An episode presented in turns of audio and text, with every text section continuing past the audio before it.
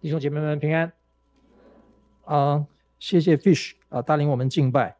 呃，我我有点纳闷，他好像还可以再多唱几次这样。他唱的比较少，大概他担心我要用很长的时间。我在学习，努力讲短一点，所以你要帮助我啊。特别在青年崇拜当中，我更需要学习这个功课。嗯，刚刚呃。其实，Fish 在分享中间透过电影啊，Barbie Barbie 哈，来讲到他的一些感触。我立刻从他的分享里面联想到，啊，我昨天也在恩典团契分享啊，这个邓紫棋啊，邓紫棋去年不是出了一个她的专辑吗？啊，Revelation 啊，启示录，啊，这个成为华人流行音乐界第一位在他的 YouTube 的播放点击率破两亿的这个华人华裔的女歌手。呃，她是基督徒哈，的基督徒。那她在他的创作中，在这个的 Revelation 的这个创作的里面，啊、呃，非常勇敢的，全部他自己的创意啊，他的设计，连十四首的歌都是他的编曲啊，他的创作啊，写下了福音信仰的内内涵在里边啊。他第一首主打的歌，那个第一章哈，Chapter One Gloria 啊，刚才 Fish 在分享的时候，我就想到那首歌啊，嗯，是的，我们在神眼中非常宝贵啊。啊、我们在任何时刻里边都要回归他，啊、呃，要永不放弃的啊，即便自己在最邋遢、最邋邋遢的时候，或者说最不康的时候，要记得回归上帝。呃，当然，这只是一个大众媒体里面我们可以看到的一些见证啊，哪怕这个见证并不那么完整啊，但是却有力的啊，有声的在传达出福音的信息。今天我们的主人公哈。啊啊，你要读喇合也可以，你要读拉合也可以，因为喇叭嘛，哈，喇叭花啊。但是这个音它的拟拟拟拟声哈的发音是第一声是拉哈，你要读拉合也可以。嗯，大家对他的故事应该不会陌生啊，应该不会陌生。嗯，当然我猜很熟悉也没有，很熟悉也没有啊。所以我觉得今天呢，我们在进入到这个约书亚的经文的里面啊，开始一个很具体的一个故事当中。我想从这里呢点出一个，我觉得对我个人而言，也相信对我们的青年的呃弟兄姊妹而言，是蛮值得反思的一个重要议题啊，重要议题。那这段经文到底呃发生了什么事呢？我们会发现这个故事恐怕没有在第二章就结束了。我们虽然是在第二章，但是它的故事一直发展到要到第六章，第六章的后段的时候呢，整个故事好像才有一个比较明确的交代。因为关于啊、拉合啊，他的叙述这里只是他的前段，那他的结局啊，整个故事的结局要到第六章。那我想没关系，我们在这一章里面都已经可以掌握到一些蛮具体的东西。因为对整本圣经来讲呢，这个奇女子啊，其实她在整本圣经的出现，除了约书亚记这里所出现的之外，就是第二章跟第六章所出现的五次的名字之外呢。旧约再不再不再出现他的名字了，然后就到了新约里边，曾经出现过在希伯来书，在雅各书，当然还有一个非常不令人起眼、不去注意的马太福音的耶稣基督家谱的里面，就仅仅仅出现过这几次。所以因此我们可以把这几次的出现呢，把它统合起来，让我们帮助来了解在约书亚记第二章这里的故事。好，这里到底发生了什么故事呢？呃。我们还是简单温习一下吧，因为刚才我们读的经文只是其中一段。简单来说呢，圣经说，圣经说啊，各位，我下面用的经文都是啊和合本的修订版哈。她是一个妓女啊，拉合她是一个妓女啊。当时约书亚经带领的百万的大军啊，就是他们出埃及在准备要进迦南。约书亚从摩西手上接过这个神圣的棒子，要准备带准备准备要带领以色列百姓进啊这个应许之地。啊，他们在约旦河东这一边，呃，然后呢，就派出了探子，两个探子。啊，这里告诉我们说，当时呢，嫩的儿子约书亚从石亭暗中派两个人做探子。这个地点其实不是一个很好的地点哈，它会让我们想起不好的事情啊，曾经发生过不好的事情。好，那个我们先不说，这两个探子就出去了啊，就出去，他们就去探哪里呢？约书亚吩咐他们去探那地和耶利哥，于是二人出去，来到一个名叫拉合的妓女家里啊，在那里，我们的啊和合本就躺卧啊，在和修版的经文就说在那里睡觉。嗯，很多想象空间，两个男人啊，去到一个妓女的地方，在那里睡觉。他们去嫖妓吗？可能哦，可能哦，但也可能不是，因为这里背后故事很复杂哦。我待会要简单说一下啊，希望可以简单一点。总而言之，他们在那里躺卧，在那里住宿吧，啊，哎，结果呢，这两个看样子所谓的探子的密探哈，呃，功夫还太太糟糕了。以色列的这个百姓，约书亚这个将军功夫不到，早就被这个耶利哥城的王知道了。啊，第二节那边告诉我们说，耶利哥王就来找了，看呐。今夜有以色列人到你这里来，他来到拉拉赫这边，要来查，啊，那就派人过来哈，这个王派人过来，请你把他交出来啊，进到你家的这两个人啊，进了你家的人哈，不没有讲两个，因为他们来是要窥探这个地方的，所以我们耶利哥他已经提高那个警惕了，啊，然后呢，拉合呢名字就不再出现了，在第二章里面只出现两次拉合，下面都用这女人啊，这女人啊就没有再讲他名字了。已经把两个人呢，就把他藏起来啊，却说开始讲谎话。那两个人确实到我这里来过，他们从哪里来我不知道啊。天黑呢，要关城门的时候呢，他们就出去了啊。那他们往哪里去呢？我也不知道啊。所以你们赶快去追他们，就必追上啊。我读的是和修版的哈，明显他在讲骗话啊，他在讲骗话。那其实呢，这女人。已经领了二人上了屋顶啊，把他们藏在他摆列在屋顶的和修版说亚麻梗中啊，那个我们的和合本就麻结啊，麻结啊是织织布用的那个那种植物，一捆一捆的啊。那些人呢，就因为听着这个拉合这样说了之后呢，就往约旦河东去追啊，去追这两个摊子，就到渡口。当圣经描述当这两个摊这个当这个。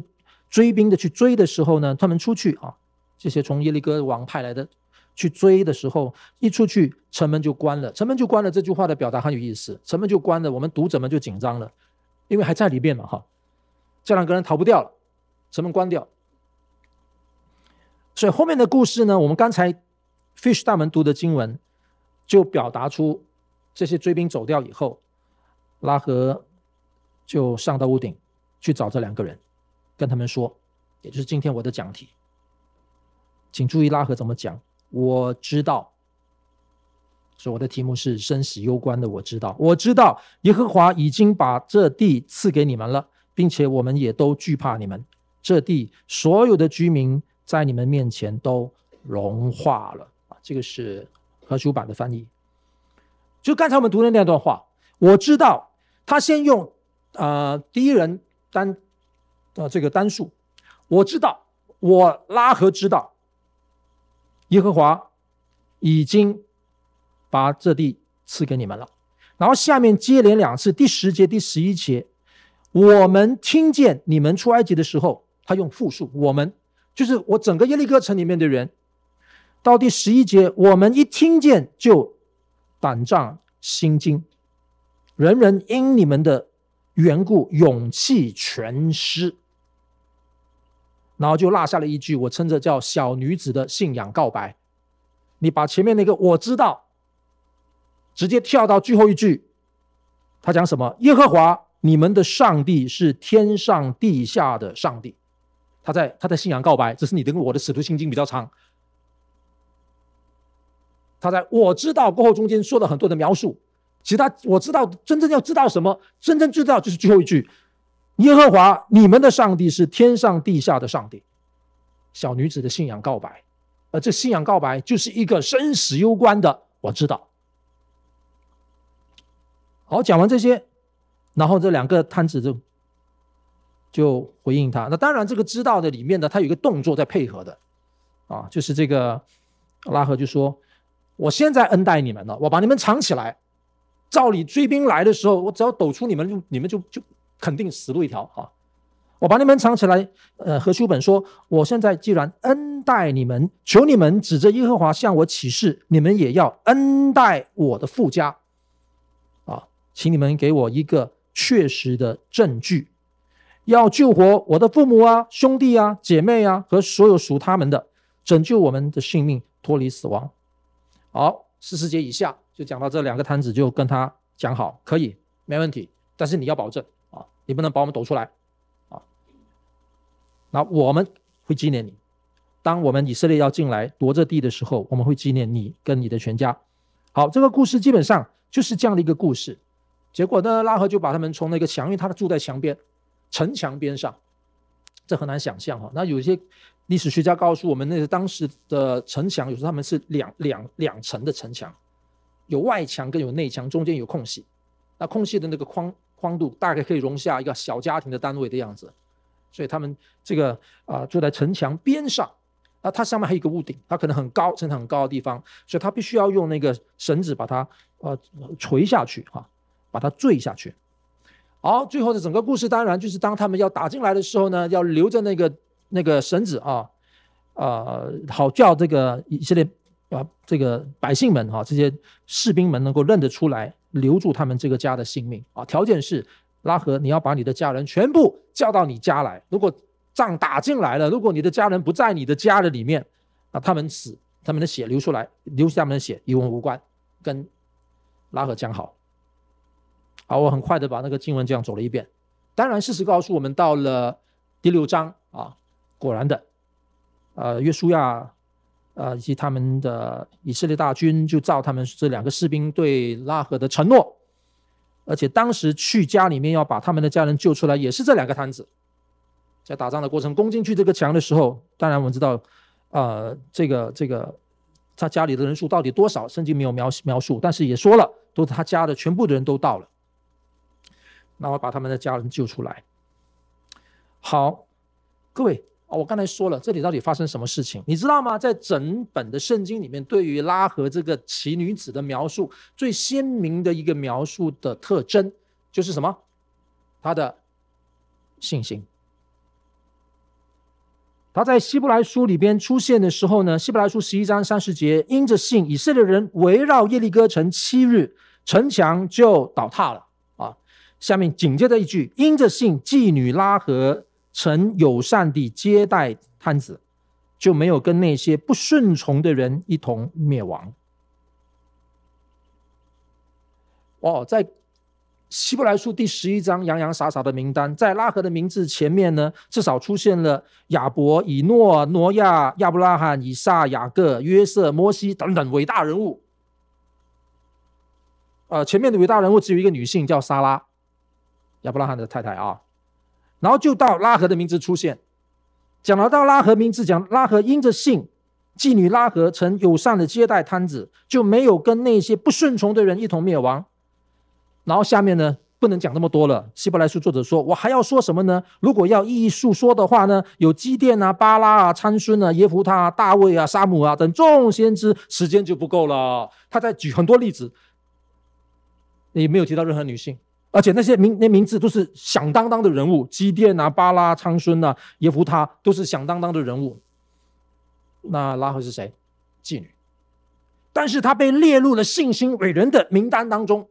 这个名单不只是一个呃什么族繁什么太多哈，不不不什么不能够被宰的吗？他名字直接标出来的，他跟这些大大家这些伟大的属灵大家标出来，他是一个信心的奇女子。但是妙就妙在。这个信心的奇女奇女子呢，在约书亚记的第二章的故事的现场中间，你整章读完，包含你再去读第六章，就偏偏没有出现“信心”这个字。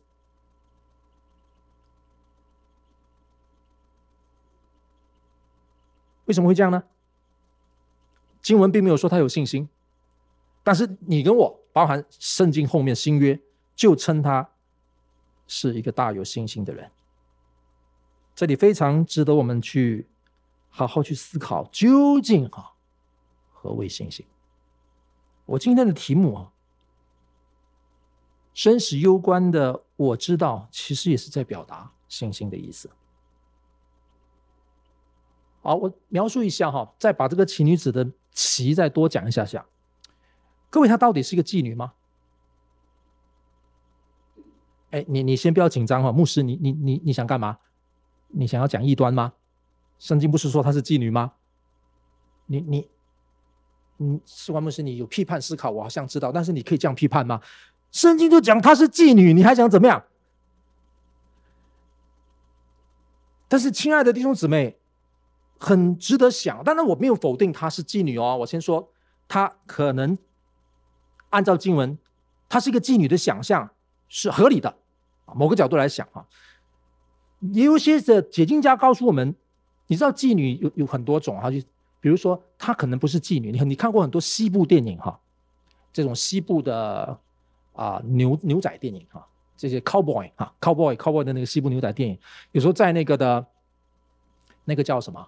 那个他们在荒野的时候，有一个一个一个酒酒廊，这个他那个牛仔们到那边去喝酒哈，那里面你就看到那个女的，一个女的，一个女老板，那女老板呢，看样子她可能有点放荡不羁啊，或者有时候就是跟男生就又喝又笑又喝酒啊。她看样子高不？自己本身自己可能是妓女，但是她是妓女的头，说不定。她可能属下还带了几个女人。比如这样说啊，你可以这样想象她，她可能不是仅仅单纯的像你今天跟我想到在那种风化街里面那些在街边那种叫叫卖的那种妓女，她可能不是，她是靠差差不多有地位的那种。你可以这样想象她，她可能是一个这样的人。但是这种可能呢，我们太快把我们的处境读进去了。为什么这样说呢？这里有两个东西值得思考的啊，有两个东西值得思考的。首先，第一个哈，就有解经家提醒我们，他把这两个约书亚派来的这个兵呢，藏在屋顶上面，他住在城墙上面。那藏在屋顶上面的时候呢，是怎么藏法？他藏在那个呃，我们刚才说了，经文里面呢，啊，和合本叫做麻麻结哈啊，或者是啊和修版的就把它叫做是这个啊什么梗哈，一个经文。捆起来的，可以直布用的麻亚麻梗，这件事情让很多的解经家想不透，因为你要藏两个男人，你一定要有一定数量的亚麻梗，而这是在他的房子屋顶上，这个女人她居然有这么多亚麻梗。那根据历史学家的研究啊，考古学的研究，这些东西其实可以织出很好的布匹，它量又够多，所以从这种的迹象，更让人家怀疑她是我们今天很单纯想的妓女吗？再加上有一个特质，各位，当我说他是一个生死攸关的，我知道的时候，这意思是什么呢？你知道，他不单只知道这位耶和华上帝很独特哦。他把他这个知道化诸行动过后，他要去救他的家人，救他家人里面呢，不只是他一厢情愿的救，因为这两个摊子跟他说可以，你要我救你的家人也可以，但是条件是我们进来的时候，城要倒塌之前哈，城要进来之前，你的家人都必须在你的家里面。啊、我在说，我们不知道那个家人的人数。不过，据他这样的描述里边，哇，他的夫，他的这个家人里面，包括兄弟啊、姐妹啊这些，凡所属的，就是那个看样子不会太少，不然不会用凡了哈，就是大概有一定数量。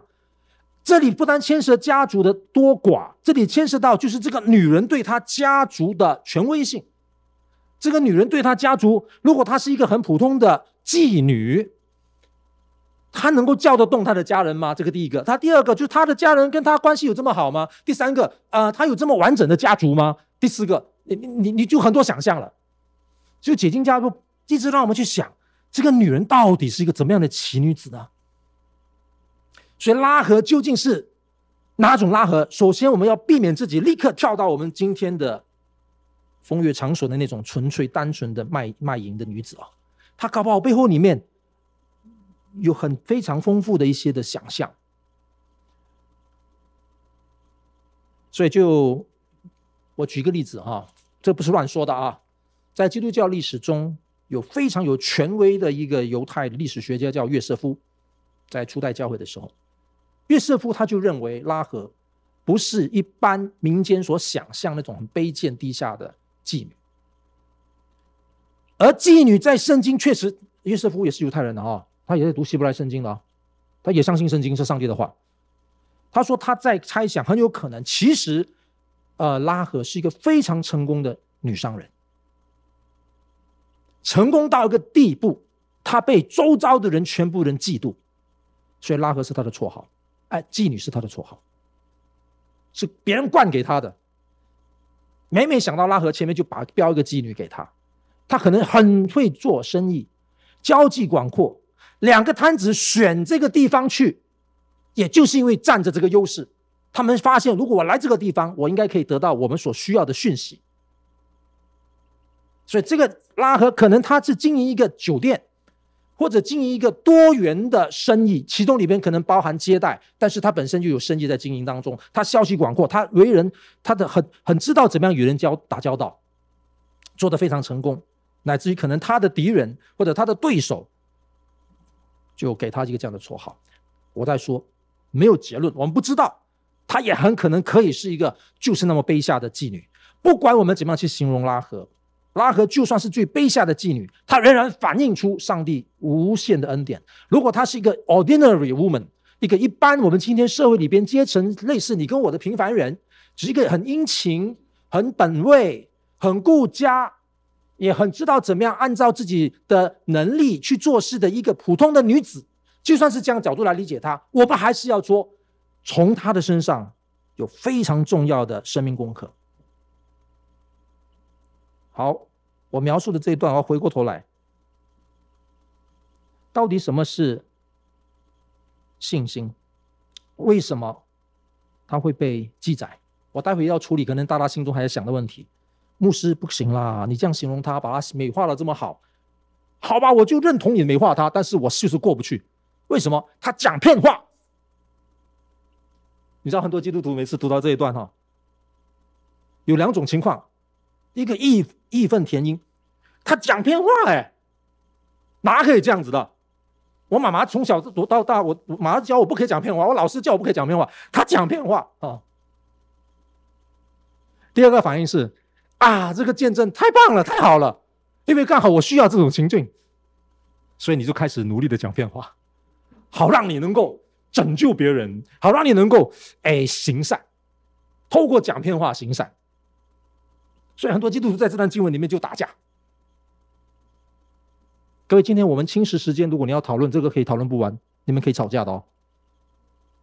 但是好像这不是今天的重点，其实今天重点可以很多呢。我们时间很有限哦。我想先当帮助大家一件事情，先帮助大家的事情，厘清一个最核心的部分，才可能在那个核心的里边。延伸出去面对枝节可能的讨论，什么是核心？这段经文太明显了。整段的记载里边，我们可以看到拉合他对耶和华上帝的信靠，而事实上这是一份恩典。这份信靠是怎么一回事呢？我们在谈的就是信心的本质。信心的本质，他跟那两个摊子说：“我知道耶和华已经把这地赐给你们了，并且我们也都惧怕你们。”我刚才已经说过了，他开始的第一句我知道是第一人单数啊，就是从我我自己，我自己知道。然后下面呢，他就描述了，其实不单是他知道，其实照他所说，所有他所知道的人，狭义而言他所知道的人，广义人就是耶利哥城的人，其实也非常合理。耶利哥城人都知道了，都知道什么呢？都知道。这一群在河对对面那一群人，他们绝对不好惹，因为刚刚发生的事情就在经文这边所记载的，他们对付的是曾经厉害的约旦河东的两个亚摩利王西宏和噩，把他们完全消灭，他们都知道，所以耶利哥城人都知道了，但是你发现。不管是拉合的知道，或者耶利哥城的知道，这个知道过后的反应是不一样的，是不一样的。为什么会不一样呢？请问他们的知道中间有什么分别吗？你认为呢？拉合他知道了什么，乃至于他有后面那个表现？耶而耶利哥城那边就是呃拉拉赫所说的，我们一听见我们就胆战心惊，我们听见了我们其实就是融化啊。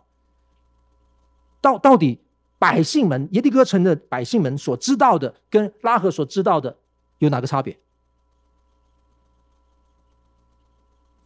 当然，最明显的差别，我相信是在百姓们都知道的是知道，哇，以色列大军这两百万大军看样子本来是那种杂牌军，但是当中里面可能有他们的他们的勇士，他们的将领，当然是有，他们人数还蛮多的，他们厉害，他们成功，呃，这个剿灭了对岸的这个河对河河东的这个两两个国王，他们厉害，他们大概就只懂这些。他们并没有在所懂的这些里边再懂更多一些，但是你问他们到底是不懂，还是他们不愿意懂？懂什么？懂拉合所懂的，懂拉合所知道的。刚才我说过的，真正让拉合的这份信心展现出来，是始于这份知道，而这份知道里面的内容，不是战机的本身。而是对象。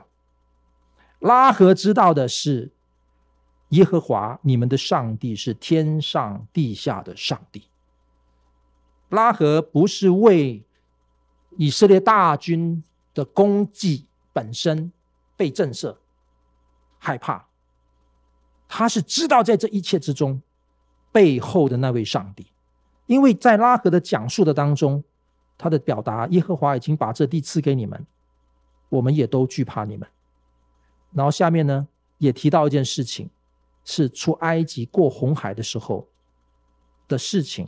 这些事情百姓好像都知道，但是大概拉合他才意识到说，这位上帝是有别于我们所知道的上帝，我们所信靠的上帝，是在这一份的知道里面呢，让拉合改变了他整个的人生观，改变了他的想法。然后在这个想法呢，还促使他去行动出来，冒自己的生命危险救了这两个摊子。这第一步，他随时可以断头，可以随时可以死，怎么死法不知道。他随时可以因为接待这两个，如果他被发现的话，他再来了，就是他还要去说服他的家人，帮助他的家人。来知道他所知道的，是这一份信心，非常强烈的信心。我说生死攸关的信心，各位，这是信心的本质。信心的本质往往会比事情的表面更加的深入。信心的本质关心的可能不只是事件的发生，而是它真正的源头。而这个源头往往跟事件无关，而是跟谁有关，百姓们也知道了事情，但是他们的反应不如拉合。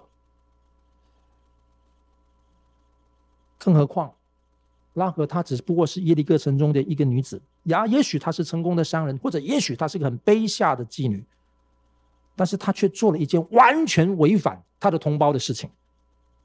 这就是信心的力量。这是一个我说起死回生，是一个生死攸关的信心，展现在一个其实一点优渥条件都没有的情况底下的一个决定。我们在今天的这段的故事里面，这个经文当中看到信心的力道，真是无法想象。但是我们也看得出。如果不是上帝的怜悯，这奇女子怎么会有这样的反应呢？这一切都是恩典。我从这段经文里面反过来想我们自己，哈，想我们自己。今天我们的大环境里面，其实正好就缺了啊、拉和这样的指导。台北信友堂是一个很强调知道的教会。年轻人，我相信我们自己也是一个非常注重知识，我们强调我们是一个知识分子的群体。我们在大台北的啊文教区啊，我们这里很多的专业人士，我们都受过非常非常各方的啊知识学习锻炼。那我们在教会里边，我们很认真查考圣经。我们不单只会读圣经，我们还会看参考书，我们还会呃这个版本对照，我们会咬文嚼字，我们会抽丝剥茧，我们想知道。我们尽我们能力知道，但是如果你相比之下，我们的知道跟拉合知道其实还有蛮大的距离。是这份的知道，让拉合带出了一个非常鲜明的行动。我们常常会把信心跟知道这两个分开。我们在探讨一个很很神学性的话题。在今天很多人思想里面呢，信心就是一种全然的冒险，大概不太有什么知道，因为你知道太多，大概你就很难信了。我们会这样把它认知。意思就是说，如果你知道的够，你大概就不用那么大的信心。那你知道不够的时候，你就要需要信心。我们把这两个分开，诶，也对，某个角度来讲也对，但是不全对，因为信心跟理解本身这两个其实是不打架的。但妙就妙在有些时候，当我们把这两个要融统合的时候，我们会在理解上诉诸于我们可以掌握的方式。当我们可以掌握之后呢，我们就把那个看样子比较难掌握的信心就往旁边放。这是为什么？今天很多时候我们会被别人诟病，我们是一群头脑大大、爱读圣经的人，但是呢，我们并没有活出信心的生命，并没有活出信心的表现。今天有好多的基督徒，我们非常非常知道神是上天地下的上帝，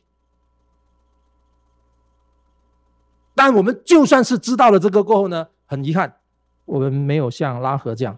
哇，他可以连命都不要，他要这个上帝，他可以想方设法把他的家人全部找来，他有一个行动，而且他是完全违反他周遭的人的，他周遭人没有一个是照他这样的方式操作。当一个坚实的信心被展现的时候，他是可以中流砥柱的，他可以逆流而上的。我说这个是在生死攸关中间的那种知道。但今天反观我们许多时候，每一个神的儿女、基督徒、青年弟兄姊妹们，愿主赏赏给我们这种知道。我们太缺少这种知道了，我们太过随波逐流。我们社会有知道什么，我们就跟着知道什么。又或许社会有知道什么，你除了知道社会知道什么，你有知道一些是社会不知道的。你知道真理，你查考神的话，你明白了。但是你这份知道呢，却受限于社会给你的知道。你发现你这份知道呢，只能够作为一种信仰的点缀，礼拜天谈谈，团契间查查，但是在日常生活中间，你的这份知道呢，仅只能够是一个安放良心的位置，它行不出来，它更不能够像拉合一样，能够产生一种的这么强大的影响力，它能够把命都压上去那种，我就是要得到这一份的知道。举例来讲吧。是这份知道让，呃，拉合背上了烂女人，他背叛他的国家，他只为他自己的家人，他把整个国家卖了，他背上这个这个罪名，但是他愿意。那么反过来想啊，刚才我已经说过，这个伦理的问题值得讨论。他讲他说谎话。然后他背叛，他卖国嘛，他收了敌敌人敌军的奸细，而且还让他就放他走了，给他们得逞，帮助他们来攻占自己的国家。这个我们看书，不管是中国的这个传统剧啊，还是西方的，这种人是最最恨之入骨的嘛啊。他为什么这样子做呢？他把命都搭上去，他是这种信心啊，他可以背一切的。可能在人世间，从人的角度，从道德角度，从法的法的角度来看，都是一败涂地，根本站不住脚的。他还是愿意这样子做，因为他从的更高的角度来看，他要找寻的是那生真正的生命之主。当生命之主超越一切的时候，他把命搭上去，结果就如希呃这个圣经经文这边所说的。他在希伯来书因着信，他就没有跟那些不顺从的人一同灭亡。我待会再处理一下伦理问题，我回来。我很很关心实际的应用。我这些年在教会的服事当中，蛮多机会当然跟不同年龄层还是在一起。虽然我我比较多时间都是在社青团契嘛，哦，社青团契部的主任啊，我现在又跨了两个团契，又在约书亚，又在马拿团契，呃，那今年我们有青年崇拜，跟你们更靠近一些，希望是更靠近一些。但也有很多时候，我也可以跟长辈们啊，跟一些呃做了爷爷奶奶级的啊，跟他们交通。那他们的话题当中就会谈到他们的孙辈们，或者是他们年纪大的孩子们。我不得不承认哈，这这些年来，甚至再早一点点，我在新加坡，我在念书的时候，就严峻的面对这些的挑战。什么挑战呢？就是这个世界给我们一堆的知道。而神的儿女不断的在教会里边领受另外一种知道，只不过我们在教会里面里面领受的知道呢，输给在世界的知道。我一九九四年、一九九零年啊，我就在新加坡念念神学院哈。当时新加坡就有一个现象，很普遍的现象。一九九零年，你应该出生了哈，还是你还没出生？OK。新加坡很多的祖屋啊，祖屋就是他们新加坡政府就是居者有其屋的这个政策，这个 policy，他想方设法让他们新加坡国民哈，Singaporean 本身，他们每一个人就是自己拥有自己的房子，所以年轻人其实可以很早的时候在政府的资助之下就可以买房子，但是买房子中间他们可能需就是有时需要一些的条件啊，一些条件那也没有太难啊。无论是父母那边的帮助，或者是他们提早注册，类似这样，那单身者买房子也都 OK，啊没有关系。我要说的是，他那买房子过后呢，那个房子的产权很快就可以直接归入这些年轻人的手上，所以就出现一个现象，很多的年轻人他们自己就有自己的房子。那我后来才发现，我当时他们就非常流行一个文化，就是男男女女呢私下。都到对方的房子里面去过夜。后来其实不算过夜，去过两三个小时。他们上班上到一半，下午的时候呢，你会发现在那个主屋下面啊，同事的车子停那边。这两个同事他们会消失两三个小时，然后再回去上班。他们拿 hour leave。而新加坡当时就已经是在一个非常致富的国家的里面，很多年轻人在稍微年纪早一点点的时候，就有一点点领导位置了。他们在时间运用上还蛮自然、自自由的。他们就运用他们这种自由，觉得不伤人不伤己，你情我愿的，太好了。我讲的是一九九零年。当然了，讲在台湾的社会里边，我们发展到今天，同居的话题，你问基督徒同居好不好，可不可啊？呃，我们基督徒知道不应该。我在说，这种知道，好像被世界的知道盖过了。我们今天的知道呢，并没有起死回生。我们今天的这种知道，跟拉赫的知道差很远呢。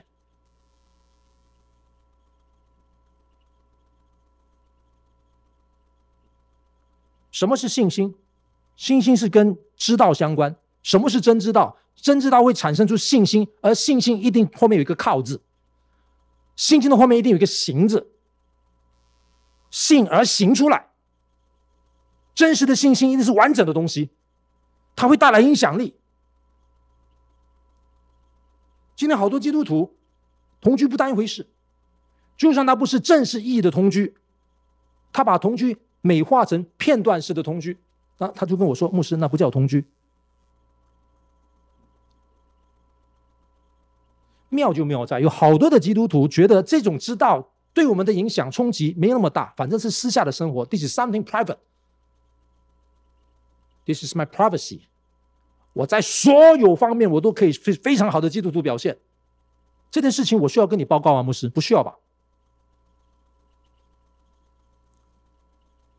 当我们被这个世界的知道这样冲击我们的时候，有趣就在我们来到关键时刻，有时候在婚礼的关键时刻里边，我们却又对一些事情斤斤计较，我们又对一些非常根本本质的东西，我们非常在意，我们会掉眼泪。亲爱的青年弟兄姊妹，今天的这篇信息，我只想表达一件事情：拉合是不是妓女？我不知道，可能是，可能不是。他是不是一个普通人？我也不知道，可能是，也可能不是。但是关键的是，管他是谁啊！但是他那份知道太珍贵了，这份知道太珍贵了。信心的本质一定是一个你能够遇见上帝，认定了他，你为他赴汤蹈火。我们今天在意这个吗？请问你在不在意你所知道的跟你实际行出来的有差别？你在意吗？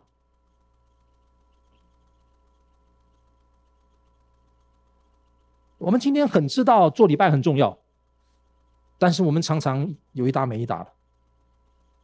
我们今天很知道我们的信行要合一，但是我们常常有很多的借口，觉得我们是可以把它部门化的 （departmentalize）。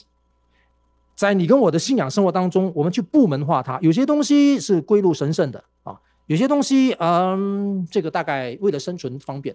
为了利益的方便，就归在世界这边。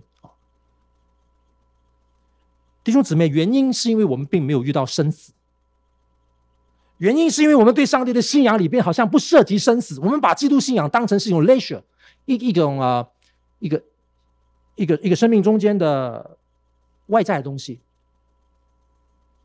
可能跟身份有关，或者可能跟恋爱有关，因为你是基督徒身份，你比较好找到女朋友啊，whatever，我不知道。对拉合来讲，他能够说：“我知道耶和华你们的上帝是天上地下的上帝。”他讲这句话的时候，因为这里攸关生死。那你说我们没有攸关生死，所以信仰很难认真，真的吗？弟兄姊妹，今天很多时候我们有着基督徒生活的外在形式，但是很有可能你跟我的里面枯竭的不得了，我们一点力量都没有。我们只是外在上披了一个基督徒的身份，但是我们回到我们的职场，我们回到我们的人际关系的里边，回到家里头，甚至我们在我们的弟兄姐妹的旁边，我们其实像个软皮男一样，我们只能够别人扶我们，用可怜的方式扶我们，因为我们在求救。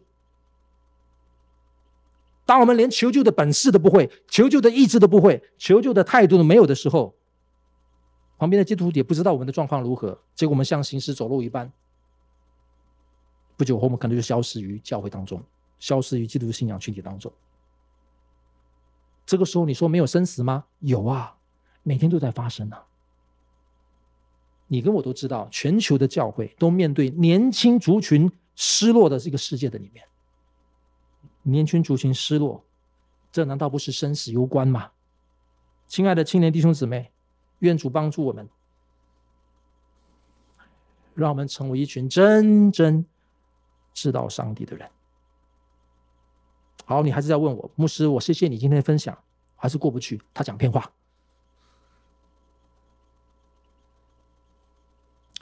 哎，当然，这个是很值得谈探讨的题目哈。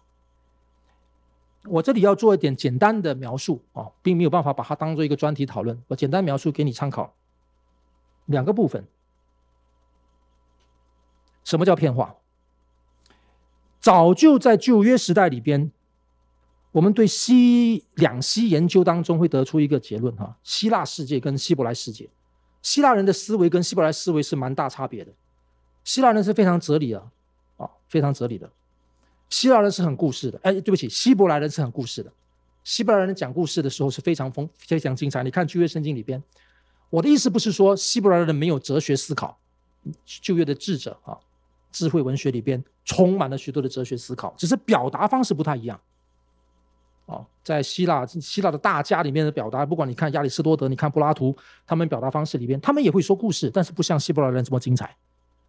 我要说的是，其实早就在整个希伯来的思想的里面当中，对于什何谓真理哈，什么叫做真，什么叫做真话这件事情，有他们的想法。那这个想法其实后来也影响到近代的许多神学家在思考真理的这个这个解说的时候的一个表达方式。真正的真啊，它不是今天我们所说的在启蒙运动以后受康德影响下的那种定然律的里面那种真。康德所了解的真，就是不管怎么样哈，你的事件里边那个事件的本身是什么，你就要让那个事件本身还原它原来的那个什么样子，那个叫做真。这是康德所讲的哈。那这个背后有很多哲学的思维，我们就先略过。但是在希伯来原来的思想里边，这很有可能更需要帮助我们从圣经里边整合来看的那个思想是什么呢？所谓的真啊，不是事件的本身而已。所谓的真，是你要回到上帝的心意里边，在上帝作为真理的统合者的角度来了解真。所以，当在上帝里边，上帝是圣洁的，上帝是全善的。违反圣洁、违反全善的本身，即便他对事件应对应事件的本身是还原于那个事件的真，但他却已经偏离了上帝的圣洁跟良善的绝对性，那已经不真了，那是违反那个真了。第二世界啊、第二次世界大战的时候，犹太人六百万不是死于纳粹吗？在那一个期间里面，犹太的世界里边发生了太多的惨剧。喇合的故事，不知道重复多少遍。犹太人在到处逃避纳粹的时候，就遇到类似这样的情况啊。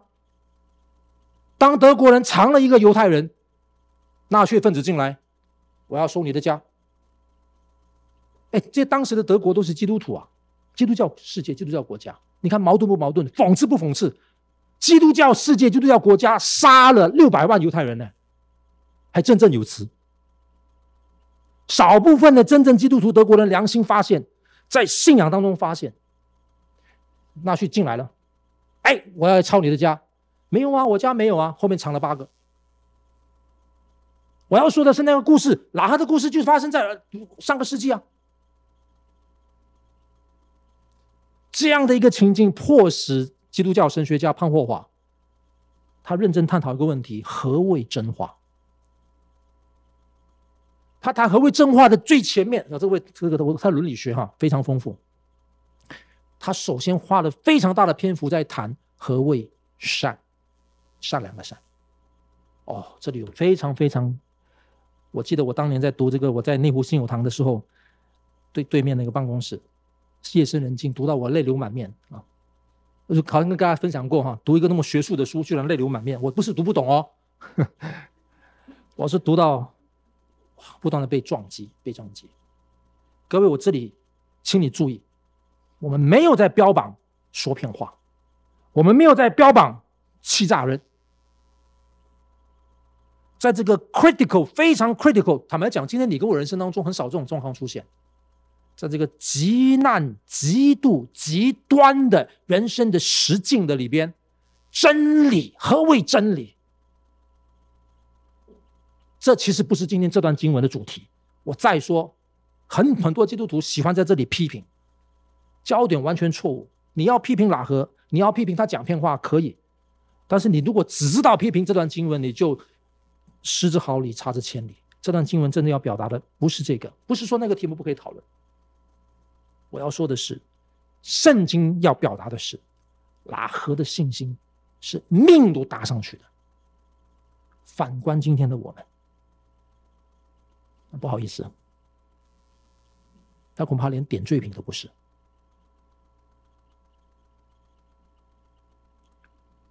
亲爱的青年弟兄姊妹们，我们主里面彼此勉励，愿神让。